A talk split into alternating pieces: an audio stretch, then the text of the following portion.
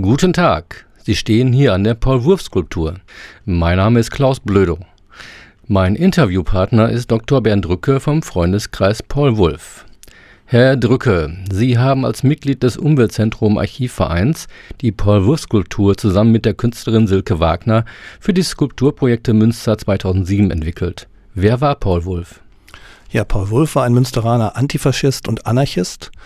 Er ist 1921 geboren, am 2. Mai in Altenessen und äh, seine Eltern waren sehr arm. Seine Familie lebte dann Ende der 20er Jahre von der Stütze sozusagen und konnte die vier Kinder nicht mehr ernähren und musste deshalb aus ja, finanziellen Gründen zwei Kinder ins Heim geben. Das heißt, Paul ist dann als Siebenjähriger 1928 in ein christliches Heim gekommen und verbrachte dort, ja, also in den verschiedenen Heimen bis 1938. 1933 kamen die Nationalsozialisten an die Macht und Paul hatte das Pech, dass er eben zu dieser Zeit im Heim saß. Seine Eltern haben ihn natürlich auch besucht und hatten dann große Angst um sein Leben. Also weil die anderen Kinder auch gerufen haben, die bringen uns hier um, die bringen uns hier um. Es gab also das Euthanasieprogramm, was eben ja Tausende von Kindern, Kinderleben auch gefordert hat und getötet hat.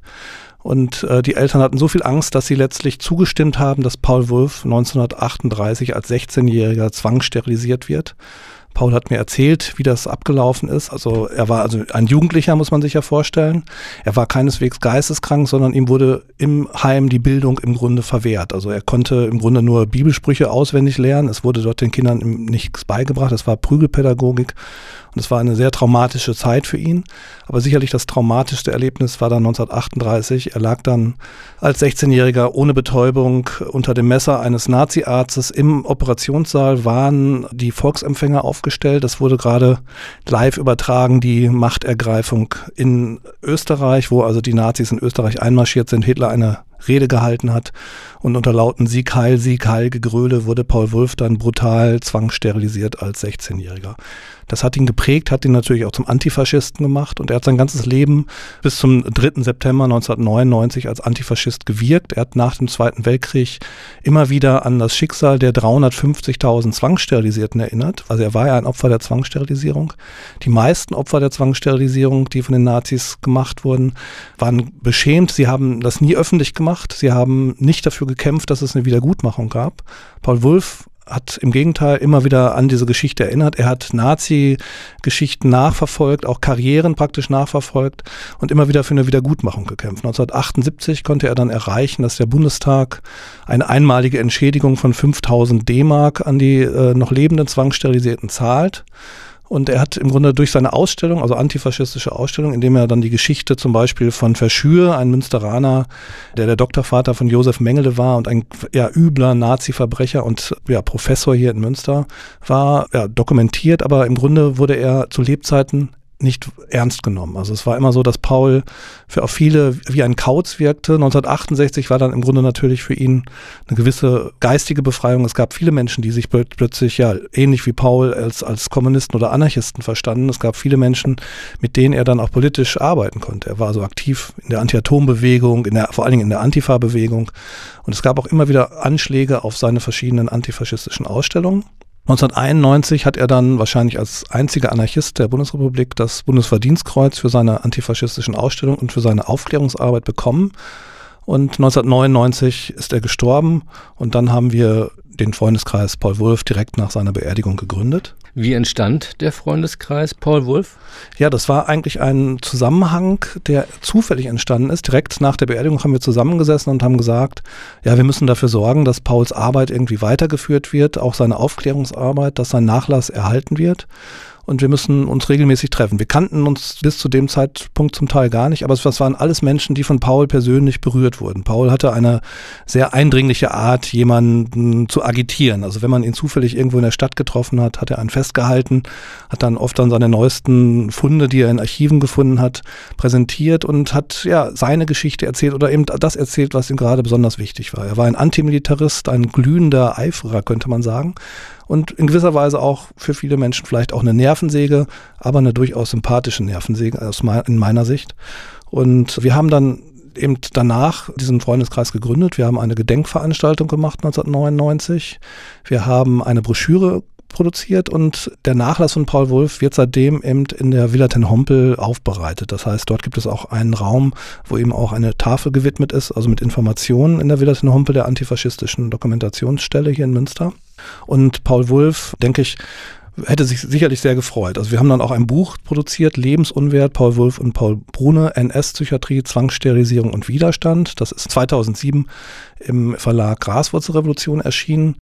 Ja, eine der erfolgreichsten Kampagnen des Freundeskreis Paul Wulff war sicherlich die Kampagne zur Umbenennung des Jöttenwegs in Paul-Wulff-Weg.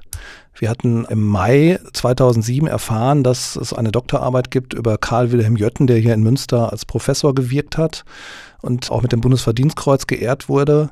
Und dieser Karl Wilhelm Jötten war in der Nazizeit äh, NSDAP-Mitglied und hat an der Zwangssterilisierung von Kindern sich beteiligt und auch dort das propagiert, also die Eugenik der Nazi-Ideologie im Grunde verbreitet und war also ein Täterarzt, kann man sagen. Und wir haben dann direkt eine Kampagne gemacht zur Umbenennung des Jöttenwegs in Münster, dass er also in Paul-Wulff-Weg umbenannt wird und dass eben eine zusätzliche Tafel angebracht wird, in der dann die Geschichte des Täters, des Arztes Karl Wilhelm Jötten dargestellt wird und die Geschichte von Paul Wulff, der genau ein Opfer von genau solchen Ärzten halt geworden ist.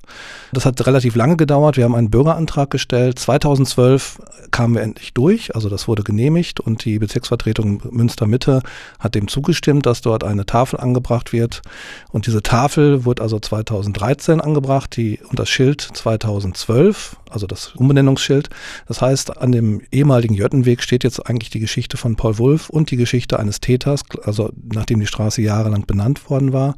Und das ist ein großer Erfolg und angefangen haben wir damit, wie gesagt, im Mai 2007 vor den Skulpturprojekten. Ja, und 2007 konnten wir dann im Grunde das erstmals praktisch auch an eine, größere Öffentlichkeit treten durch die Skulpturprojekte 2007, weil wir zusammen mit der Künstlerin Silke Wagner das Projekt Münsters Geschichte von unten entwickelt haben und dort wurde Paul Wulff eine eigene Skulptur gewidmet. Können Sie uns die Geschichte der Paul-Wulff-Skulptur erzählen, erklären? Wie ist das entstanden? Ja, es ist in gewisser Weise zufällig entstanden. Die Künstlerin Silke Wagner kam 2006 zu uns ins Umweltzentrum Archiv. Sie kannte das Archiv. Es ist ein großes Archiv gewesen zu der Zeit, was jetzt mittlerweile in Duisburg ist, damals in Münster.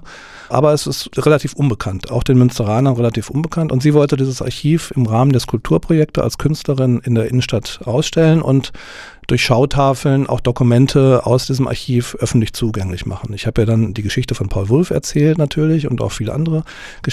Wir haben das dann zusammen weiterentwickelt und am Ende kam halt heraus das Projekt Münsters Geschichte von unten. Das war einmal die Paul Wulff Skulptur, vor der Sie jetzt gerade stehen. Die ist also 3,40 Meter groß aus Epozit-Zement und auf dieser Skulptur sind in wechselnden Abständen Dokumente einerseits zu Paul Wulff dokumentiert auf der anderen Seite aber eben auch zu Sachen, die ihm wichtig waren. Zum Beispiel Hausbesetzerbewegung. Da war Paul auch sehr aktiv in den 80er und 70er Jahren. Also in Münster gab es relativ viele besetzte Häuser und Bewegung, könnte man sagen, gegen Gentrifizierung für ja, ein selbstbestimmtes Leben in besetzten Häusern. Da war er auch sehr aktiv.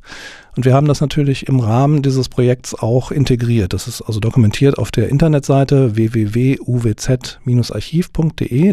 Aber insgesamt ist es halt durch die Skulptur erstmals auch bekannt geworden. Also auch die Geschichte von Paul ist überhaupt äh, öffentlich geworden durch die Skulptur. Wir sind also Silke Wagner da zu großem Dank verpflichtet. Die Skulptur landete auf der Titelseite von der International Herald Tribune, also der New York Times der internationalen Ausgabe und hatte eine große Öffentlichkeit. Die Münsteraner haben sie 2007 zur beliebtesten Skulptur der Skulpturprojekte gewählt, also die, die Leser und Leserinnen der Münsterschen Zeitung. Und es gab dann einen Kulturkampf in Münster, könnte man sagen. Die CDU und FDP wollten nicht, dass diese Skulptur in Münster erhalten bleibt, aber das führte dann zu einem großen Aufschrei, sowohl in den Medien als auch in der Öffentlichkeit. Und mit Hilfe der Bezirksvertretung Münster Mitte, in der SPD und Grüne und UWG die Mehrheit haben, konnten wir dann als Freundeskreis Paul Wurf durchsetzen, dass die Skulptur 2010 wieder aufgestellt werden konnte. Und seitdem steht sie jetzt hier, wo sie gerade auch sich befinden, hier am Servazi-Platz. Ja, und wie geht es mit dem Projekt Münsters Geschichte von unten weiter? Ja, also finanziert ist die Skulptur momentan nicht. Das führte auch dazu, dass in letzter Zeit relativ wenig plakatiert wurde und oft Plakate auch abgerissen waren. Wir hoffen, dass wir das finanziell hinkriegen, dass sie mindestens bis 2017 weiter plakatiert werden kann. Jetzt allerdings auch mit einer äh, ja, speziellen Beschichtung, damit die Plakate langfristiger auf der Skulptur bleiben können. Die Internetseite uwzarchiv.de, wo also sich viele Informationen dazu finden, die wird weiter auch ausgebaut. Das heißt, es wird regelmäßig aktualisiert zu den Themen, die eben auch Thema dieser Skulptur waren oder sind.